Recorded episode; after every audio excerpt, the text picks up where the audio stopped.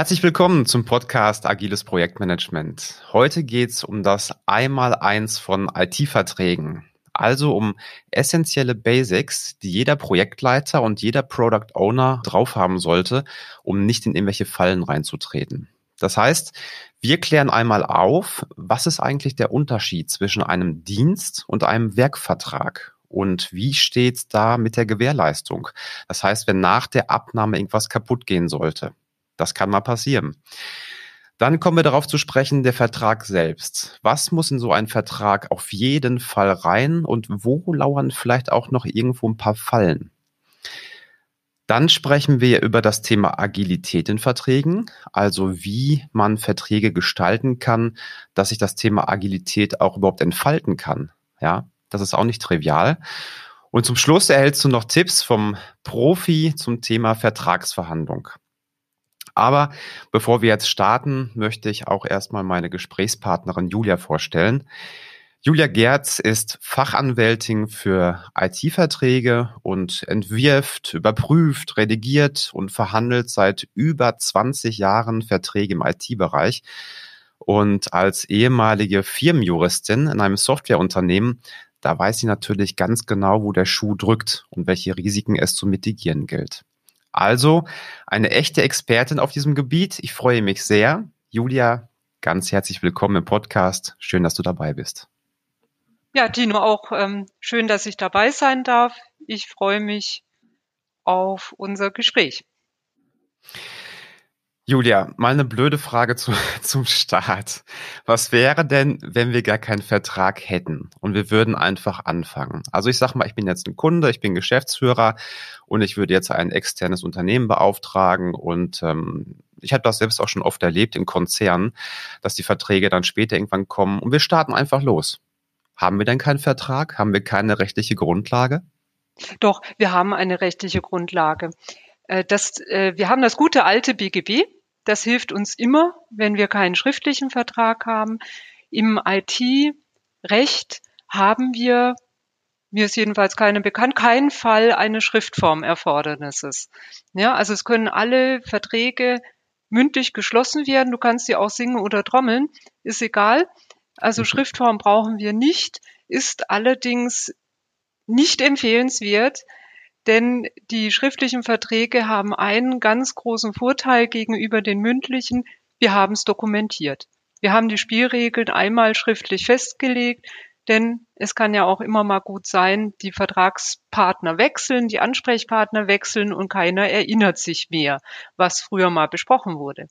Äh, zweiter wichtiger Punkt, den man da auch ein bisschen im Hinterkopf haben sollte, unser gutes altes BGB, das ich äh, von Herzen liebe, tolles Gesetz, ähm, ist aus einer Zeit, nämlich aus dem Jahr 1900 im Grundsatz, da gab es noch mhm. keine IT. Also viele der Vertragstypen, ja. da kommen wir nachher auch noch dazu, sind jetzt nicht gerade auf IT-Leistungen ausgestellt, sondern auf klassische Handwerksleistungen und solche Dinge, die es halt schon 1900 gab.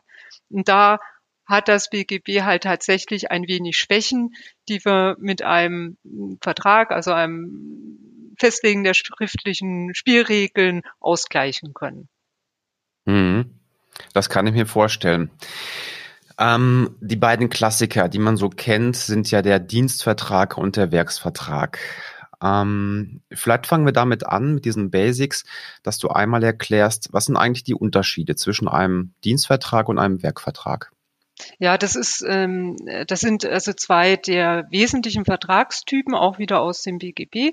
Die sind wirklich wichtig. Es ist auch wichtig, diese Unterschiede auch wieder im Hinterkopf zu haben, damit man ähm, die Weichen stellen kann im Vertrag. Wohin gehen wir denn? Es ist auch ziemlich einfach. Der Werkvertrag regelt klassisch eine Erfolgsverantwortung. Also der Leistungserbringer in dem Fall vermutlich das Softwareunternehmen, ist dafür verantwortlich, eine bestimmte vereinbarte Leistung auch in guter Qualität fertigzustellen. Ja, das ist das Kernelement des Werkvertrages. Man kann als Bild so den Schreiner, den klassischen Schreiner im Kopf haben, der beauftragt wird, ein Möbelstück herzustellen und er ist mit seinem Auftrag dann fertig, wenn das Möbelstück in der richtigen Holzart, in der richtigen Größe, in der richtigen Tiefe beim Kunden angeliefert ist. Normalerweise, ja, dann ist er fertig, mhm. bekommt sein Geld. Das ist der klassische Werkvertrag. Äh, beim Werkvertrag kommt auch noch dazu, es gibt Gewährleistung. Ja, wenn innerhalb der Gesetzgeber sagt zwei Jahre Fehler auftreten, dann muss der Werkunternehmer die ohne zusätzliche Kosten ausbessern. Beim Dienstvertrag verhält sich so, der Dienstleister schuldet rein seine Arbeitsleistung für die vereinbarte Zeit und hat im Gegensatz zum Werkvertrag eben keine Erfolgsverantwortung. Ob das nachher zu gebrauchen ist, was er gemacht hat oder nicht, ist dem Dienstvertrag egal. Klassischerweise wird im Dienstvertrag auch nach Zeiteinheit bezahlt, also im, in der IT-Dienstleistung meist monatlich. Äh, und es gibt eben keine Gewährleistung. Ja, also mhm. du siehst schon, es sind sehr gravierende Unterschiede. Man sollte das auch möglichst nicht mischen und man sollte mhm. sich klar sein, worüber reden wir denn, wenn wir mhm. zusammenarbeiten. Das wäre jetzt meine Frage gewesen. Ähm, wenn wir einen Dienstvertrag haben und nach Zeit und Aufwand berechnen, wäre es dann trotzdem möglich, auch eine Gewährleistung mit zu vereinbaren? Ja, wir haben ja Vertragsfreiheit. Also äh, gerade B2B sind wir bis zur Grenze der Sittenwidrigkeit frei äh, alles zu vereinbaren, was wir so haben möchten. Es ist allerdings nicht empfehlenswert und zwar aus folgendem Grund. Mhm. Tino, du kannst dir vorstellen, beim Dienstvertrag habe ich ja gerade kein Ergebnis definiert. Oder nicht in einer Art, dass, also so habe es vielleicht grob definiert, aber nicht so präzise, dass ich nachher auch klar und ohne Widersprüche festlegen kann, ist das jetzt gut oder schlecht was nachher rauskommt. Ja, und dann wird es natürlich sehr, sehr schwierig, über Gewährleistung zu sprechen, denn ich habe ja gerade nicht, also jetzt ähm, Ergebnisdefinition im Sinne eines Lasten- oder Pflichtenheftes, das ab, halt mhm. so in der klassischen Welt nicht agil abgearbeitet wird.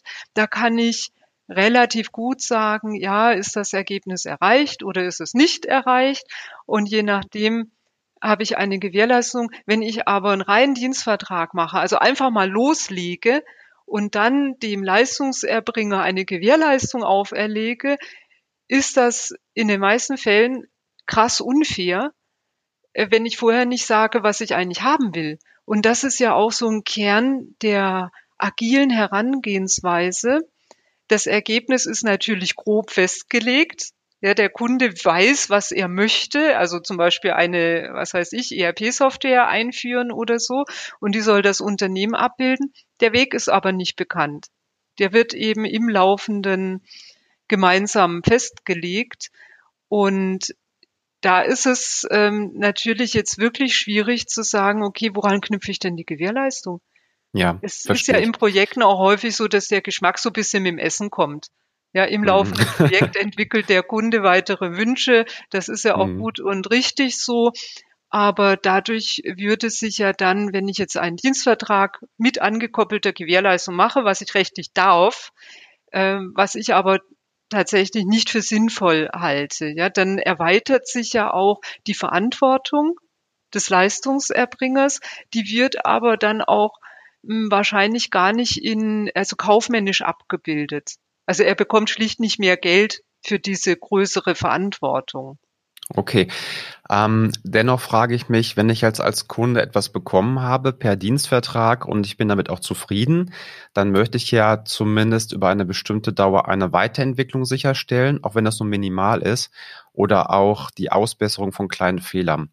Also das Schlimmste, was mir passieren würde, wäre ja, hey, ich habe ein Team von fünf Entwicklern, die haben ein Jahr gearbeitet, tolles Teil. Und ähm, dann endet der Vertrag, die fünf Entwickler sind weg und fünf Tage später gibt's irgendwo äh, einen Bug und man kann sich nicht mehr einloggen, dann ist das ja nichts mehr wert. Frage dazu als Alternative. Ähm, was könnte man da machen? Ein Kontingent zum Beispiel vereinbaren mit dem Dienstleister und sagen, hey, so ein Abrufkontingent, wäre das eine Möglichkeit? Das wäre eine Möglichkeit oder man macht das halt klassisch mit einem äh, Pflegevertrag oder Supportvertrag. Häufig geht's ja auch nicht nur darum, kleinere Fehlerchen auszubessern, sondern auch erreichbar zu sein. Ja, also Mhm. in, innerhalb bestimmter Reaktionszeiten. Das hängt ja auch äh, meist davon ab, wie ähm, wichtig, welche Priorität hat die Software im Unternehmen des Kunden. Ja, wenn die ERP steht, ist es eine Katastrophe. Äh, wenn das irgendein kleineres Programmchen ist, das nur sporadisch genutzt wird, da kann man auch mal mit ein paar Tagen Stillstand im schlimmsten Fall leben, ohne äh, dass die Mitarbeiter nichts mehr zu tun haben oder Aufträge verloren gehen. Also das äh, kann man auch wirklich gut über Pflege- und Supportverträge regeln. Oder halt über ein Kontingent, das geht auch. Also häufig sehe ich das auch oder mache das auch in Verträgen so, gerade bei agiler Entwicklung, ähm, dass nach dem Go Live dann solche Leistungen erbracht werden, dass die Begleitung also schon im, im äh, ursprünglichen Vertrag, im grundsätzlichen Vertrag, der die Zusammenarbeit regelt, über den Go-Live-Termin hinaus vereinbart wird für eine bestimmte Zeit. Und Charme daran ist auch, man kann jetzt mal aus, aus Kundensicht, äh, kann man die Preise halt eine Weile festklopfen. Das ist ja auch Mhm. ganz schön, wenn der Anbieter dann äh, nicht ein halbes Jahr nach dem Projekt schon kommt und sagt, so, jetzt sind die Stundensätze aber statt äh, 90 Euro 130. Das macht ja dann auch nicht mehr so einen Spaß. Mhm. Ja, das stimmt. Guter Punkt. Ähm, vielleicht noch eine Frage, wer muss denn den Fehler nachweisen später? Also wenn ich die Abnahme habe und wir sind im Werksvertrag ähm, und ich finde irgendwo etwas und diese zwei Jahre Gewährleistung ticken, klar, ich als Kunde muss dann sagen, hier gibt es einen Fehler, aber reicht das aus, das kurz zu melden oder wer hat diese Beweislast? Also grundsätzlich ist es so, wer was will, muss es beweisen. Ja, das ist so der eiserne Grundsatz im BGB. Äh, das heißt auch hier, nach der Abnahme hat der Kunde A den Fehler äh, zu melden. Man kein Anbieter kann hell sehen. Äh, also häufig steht in den Verträgen unverzüglich melden. Das würde ich aus Kundensicht immer rausstreichen, weil das den Anbieter schlicht nicht zu interessieren hat, wann der Fehler gemeldet wird. Ja, also wenn es innerhalb der Gewährleistungsfrist ist, dann kann der Fehler auch ein halbes Jahr rumgammeln. Wenn es nicht so sehr stört, ist halt dann vielleicht ein Zeichen dafür, dass der Fehler gar nicht so gravierend ist. Aber dieses Mhm. unverzüglich, das würde mir schon mal aufstoßen. Ähm, und ja, also die Beweis, den Beweis zu erbringen, äh, man kann es vielleicht so sagen, soweit es im im Einflussbereich des Kunden liegt, muss er zumindest äh, die Informationen liefern, damit man den Fehler nachstellen kann. Ja, und, und muss auch mithelfen, also jetzt zum Beispiel Logfiles oder irgendwelche Fehlerprotokolle liefern, denn sonst sucht sich der Anbieter vielleicht die Finger wund, bis er Mhm. den Fehler gefunden hat. Ja, schwierig wird's immer dann, wenn es mehrere Softwarepartner gibt und wenn es ähm, zum Thema Integration kommt. Da habe ich schon viele große Unternehmen aus den USA kennengelernt, die gesagt haben, nö, der Fehler liegt nicht bei uns. Weist uns erstmal nach, dass es wirklich unser Fehler ist. Und äh, wenn es dann drei, vier verschiedene Softwarelieferanten geht, dann muss man wirklich viel Zeit investieren in diese Logfile-Analyse und Systemanalyse um diesen Beweis auch zu liefern. Und ich glaube, das ist ein Stück weit anders, während wir noch vor der Abnahme sind, oder? Genau. Also vor der, äh, vielleicht noch mal ganz kurz, Tino, zu deinem Punkt mit den verschiedenen äh, Leistungserbringern, also verschiedenen Softwareanbietern. Das ist tatsächlich ein großes Problem. Ähm, ja, man kann da mal ins Baurecht schauen. Da sind diese Probleme ganz ähnlich gelagert. Da hat sich äh, seit vielen Jahren so äh, halt herauskristallisiert, dass es ganz sinnvoll ist, alles aus einer Hand zu bekommen. Also Mhm. die Werke eben zusammenzuschließen zu einem Bauunternehmer, der ist dann für alles verantwortlich. Schön, wenn er nicht insolvent wird während des Baus. Und der ist für die ganzen äh, Gewerke, die halt notwendig sind, ähm, zuständig und ist auch der Ansprechpartner für den Bauherrn. Also so ähnlich kann man das in der IT natürlich auch machen. Äh, hängt natürlich davon ab, ob sich die verschiedenen Softwareanbieter darauf einlassen. Oder ob du jemanden findest, der bereit ist, diese Bauunternehmerschaft oder IT-Unternehmerschaft für dich als Kunden zu übernehmen. Ne? Mhm. Also diese Verantwortung wird wahrscheinlich dann auch ein bisschen mehr kosten. Äh, aber machbar ist das. Und das vermeidet genau dieses Problem, das du angesprochen hast. Ich als Kunde habe den Fehler, nichts läuft mehr. Ich laufe zu meinem ersten Anbieter, der sagt, ah, nee, nee, an mir liegt das nicht. Und dann irgendwann äh, der nächste sagt das auch, der dritte auch. Und ich sitze halt komplett zwischen den Stühlen und es läuft immer noch nicht. Sehr unbefriedigend. Ne? Mhm. So, ähm, die zweite, der, der zweite Punkt war, sag's mir nochmal, ich bin entglitten. Ähm, der zweite Punkt war, ich weiß es jetzt auch nicht mehr. Aber die Frage war vor der Abnahme und nach der Abnahme. Genau, vor der Abnahme, der nach ist. der Abnahme. Ja. Dankeschön. Ja, vor der Abnahme ist total äh, einfach für den Kunden. Also ich gehe jetzt immer ein bisschen mehr auf die Kundensicht ein, ja. weil ich davon mhm. ausgehe, die, die meisten, die jetzt zuhören, die sind eher auf Kundenseite. Vor der Abnahme ist einfach, denn der ähm, Leistungserbringer muss halt fertig machen im Werkvertrag. Ja, mhm. da kann ich mich als Kunde praktisch äh, mit, mit locker verschränkten Armen zurücklehnen und sagen, mach mal, bis du mhm. fertig bist. Und ah, okay, weil die Deadline sich halt nähert und dadurch ist der Druck da beim Zulieferer. Genau, also wenn ich äh, auch vernünftig äh, Termine ausgemacht und fest vereinbart habe, das empfiehlt sich natürlich auch. Mhm. Okay, interessant. Ja, ich habe schon einige Mittelständler gesehen, die hatten bestimmt über 30 Softwareentwickler und die standen echt gut da. Die hatten auch mehrere Kunden.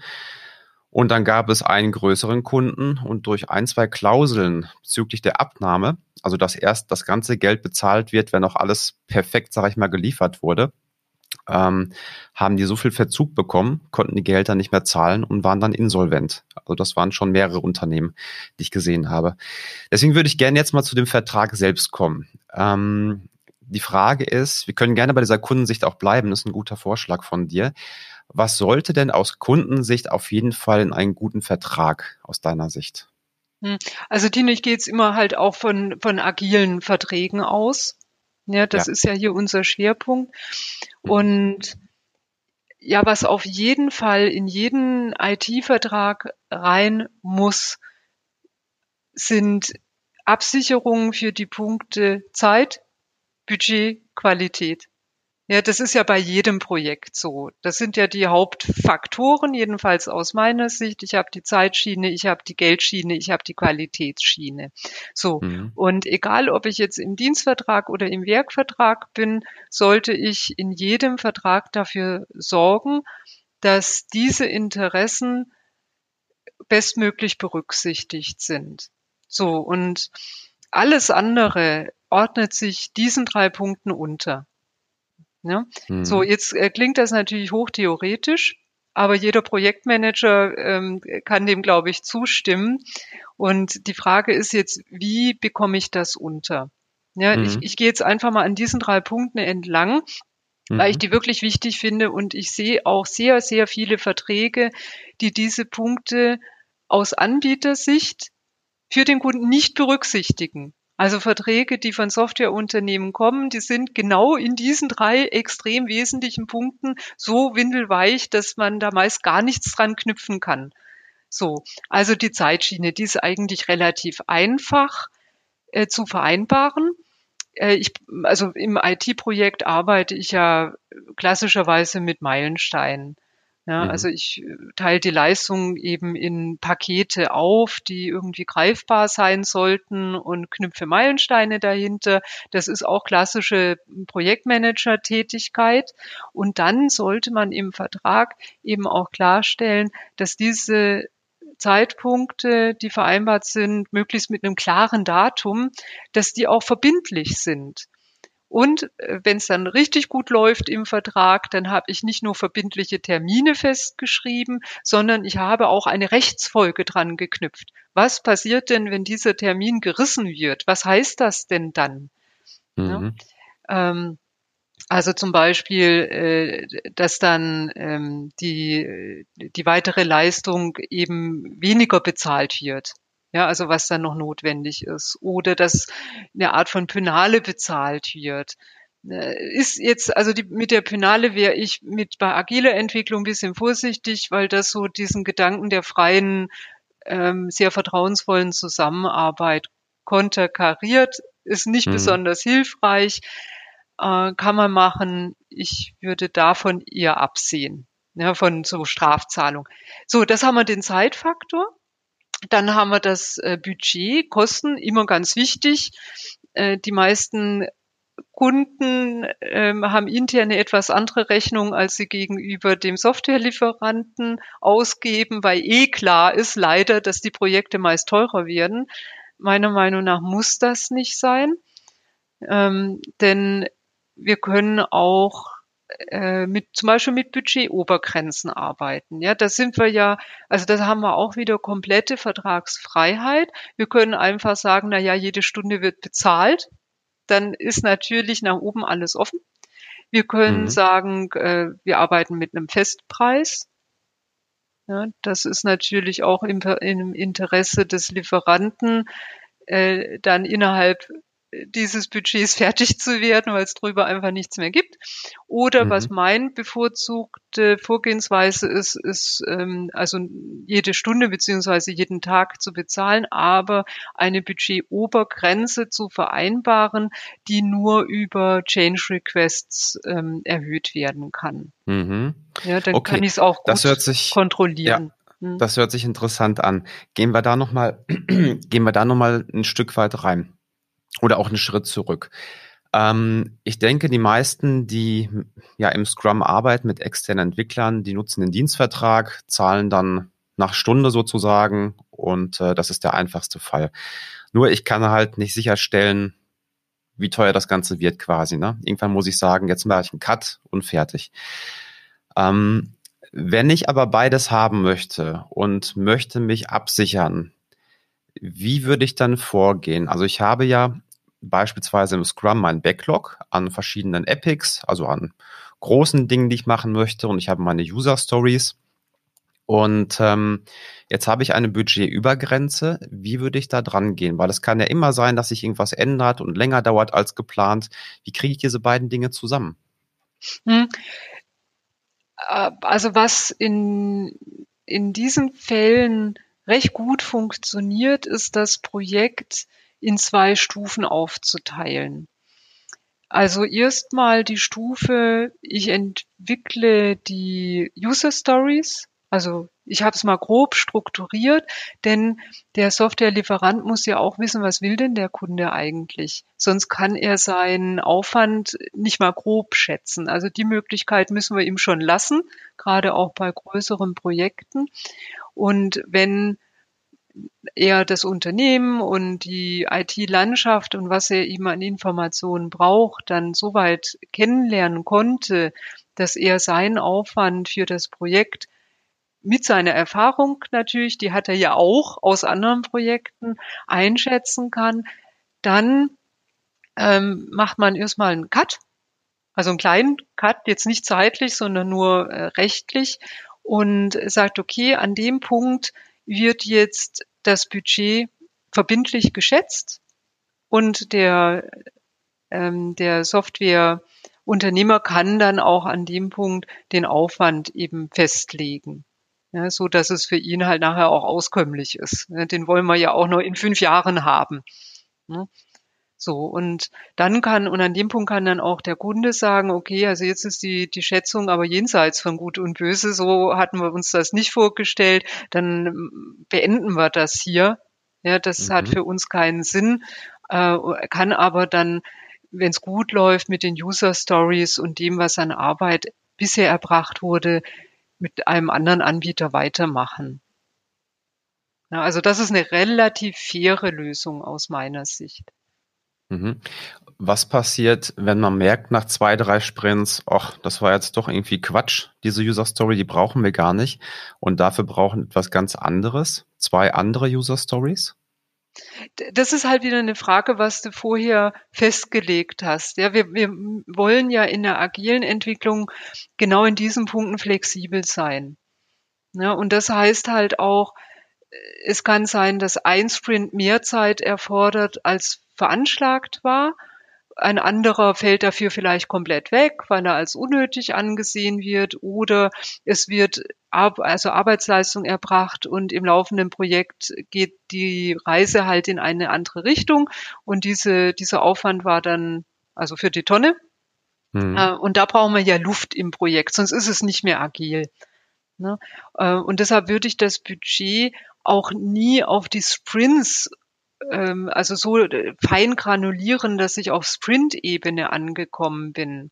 Mhm. Ja, ich kann, ich könnte zum Beispiel sagen, ja, die einzelnen, ah, ich weiß nicht, Epics oder so sind die Meilensteine. Das kommt halt wirklich drauf an, welchen Anknüpfungspunkt kann ich denn für das Projekt sinnvoll nehmen.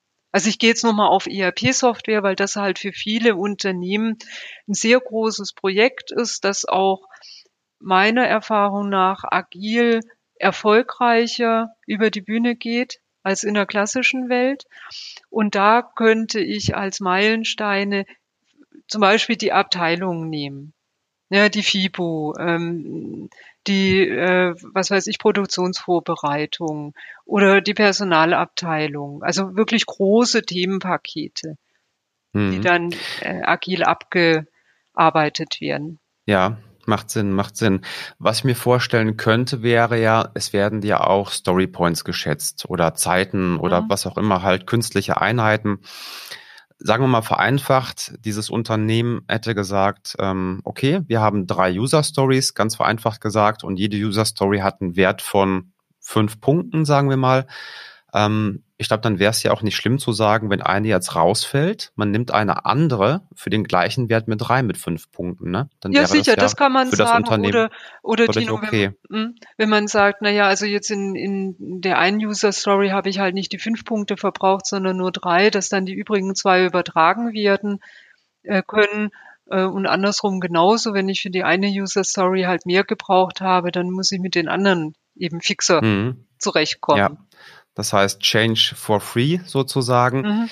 Wenn der Kunde jetzt aber ankommt und sagt, hey, ich hätte gerne anstelle dieser dritten User Story diese Story und das wären quasi 15 oder 20 Punkte, dann ist klar, dann macht der Lieferant das natürlich nicht mit und ähm, ja, was würde man da machen? Dann einen klassischen Change Request wahrscheinlich. Ja, das stellen, ist ein klassischer oder? Change Request. Die Möglichkeit sollte man sich auch immer offen halten.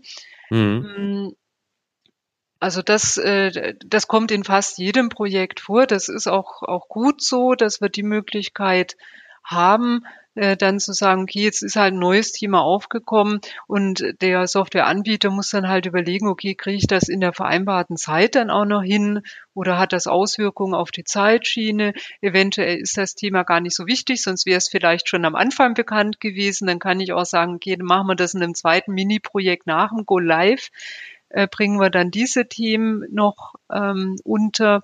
Also das heißt halt wirklich auch dann vom Anbieter, er muss vernünftig schauen, äh, wie kriege ich das Projekt ordentlich organisiert. Manchmal ist es halt leider so, dass gerade Softwareanbieter, die extrem kundenorientiert sind, und die gibt's wirklich. Ich äh, habe auch Mandanten, also Softwareunternehmen, die das äh, Kundeninteresse wirklich ernst nehmen die sind leider manchmal zu schnell, äh, diese Kundenwünsche dann aufzunehmen und zu sagen, ja klar, können wir, machen wir und überlegen dann nicht wirklich so genau, was bedeutet das jetzt für das Gesamtprojekt.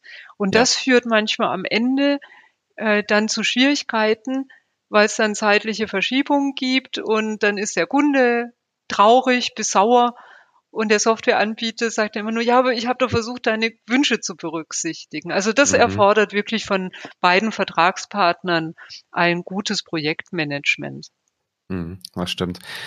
Das stimmt. Also im Klassischen wäre das so eine Art Impact Assessment. Das heißt, alles, was reinkommt, würde man erstmal bewerten, bevor man es zusagt und überlegen, welchen Impact, ja, welche Auswirkung hat es auf Zeit, auf Qualität und auf Kosten. Und dann kann man da zurückkommen und kann sagen, hey, ähm, entweder das kostet ein bisschen mehr Geld oder dauert länger oder anstelle von dem Teil können wir das gerne tauschen. Aber cool. Das heißt, wir haben, ähm, es gibt eine Vorgehensweise, um ja im Scrum mit Verträgen zu arbeiten mit einer Fixpreissumme und ähm, dass wir dort keinen Dienstvertrag machen müssen. Okay, ich fasse das nochmal kurz zusammen aus meiner Sicht, wie ich es verstanden habe. Das heißt, der Anbieter würde hergeben und würde erstmal die User Stories schätzen, die der Kunde geschrieben hat. dann äh, wäre der nächste Punkt, dass er sagen würde, okay, vielleicht so viele Story Points wären das in Summe und dafür würden wir x Euro gerne haben. Wenn der Kunde sagt, jo, passt, dann gibt es einen Vertrag, dann fängt man an zu arbeiten. Wenn es dann zu Änderungen kommt, die im gleichen Umfang sind, also von den gleichen Story Points sozusagen, dann kann man das gerne tauschen. Und äh, falls es mehr Umfang wäre, wie damalig geschätzt, dann würde man einen Change Request ziehen. Kann man so sagen, oder? Genau, kann man so sagen. Ich würde den Vertrag nur etwas früher ansetzen, äh, denn es gibt auch durchaus Kundenunternehmen, die brauchen Hilfe bei den User Stories. Ja, die, die können das alleine gar nicht oder nicht in der Art, wie der Softwareanbieter das braucht, um damit arbeiten zu können. Ähm, häufig braucht man ja auch mal initiale Workshops, damit der Anbieter das Unternehmen überhaupt mal kennenlernt und sieht, wo knüpfe ich denn an mit meiner Leistung. Und äh, das ist natürlich auch schön, wenn das nicht einfach so ins Blaue reingeht, sondern wenn wir dafür auch ein paar Spielregeln haben. Also den Vertrag kann man durchaus vorher machen und dann im Vertrag halt diese Zweiteilung, äh, die belastbare Kostenschätzung kommt eben zum späteren Zeitpunkt, nämlich wenn die User Stories stehen und der Anbieter die Möglichkeit hatte, das dann in Aufwand umzurechnen. Ja, also vernünftig zu schätzen. So, an dieser Stelle endet die erste von zwei Folgen. In der nächsten Woche kommt dann die nächste Folge raus und es geht unter anderem um Folgendes. Wie geht man mit Abnahmen und mit Teilabnahmen im Projekt um? Was ist eigentlich, wenn ich meine Software einfach mal so auf die Produktionsumgebung installiere und wenn die dann kurzzeitig vor Kunde ist? Ist das dann eine implizite Abnahme und tickt dann auch die Gewährleistung? Was passiert, wenn ich mit meinem Softwarepartner gar nicht mehr kann? Kann ich dann vom Vertrag zurücktreten? Und wie mache ich das? Ja, und dann, und dann bekommst du noch von einer echten Verhandlungsexpertin Tipps aus dem Nähkästchen, wie du dich auf eine Verhandlung optimal vorbereiten kannst. Gold wert. Von daher, bleib am Ball und hör nächste Woche gern wieder rein.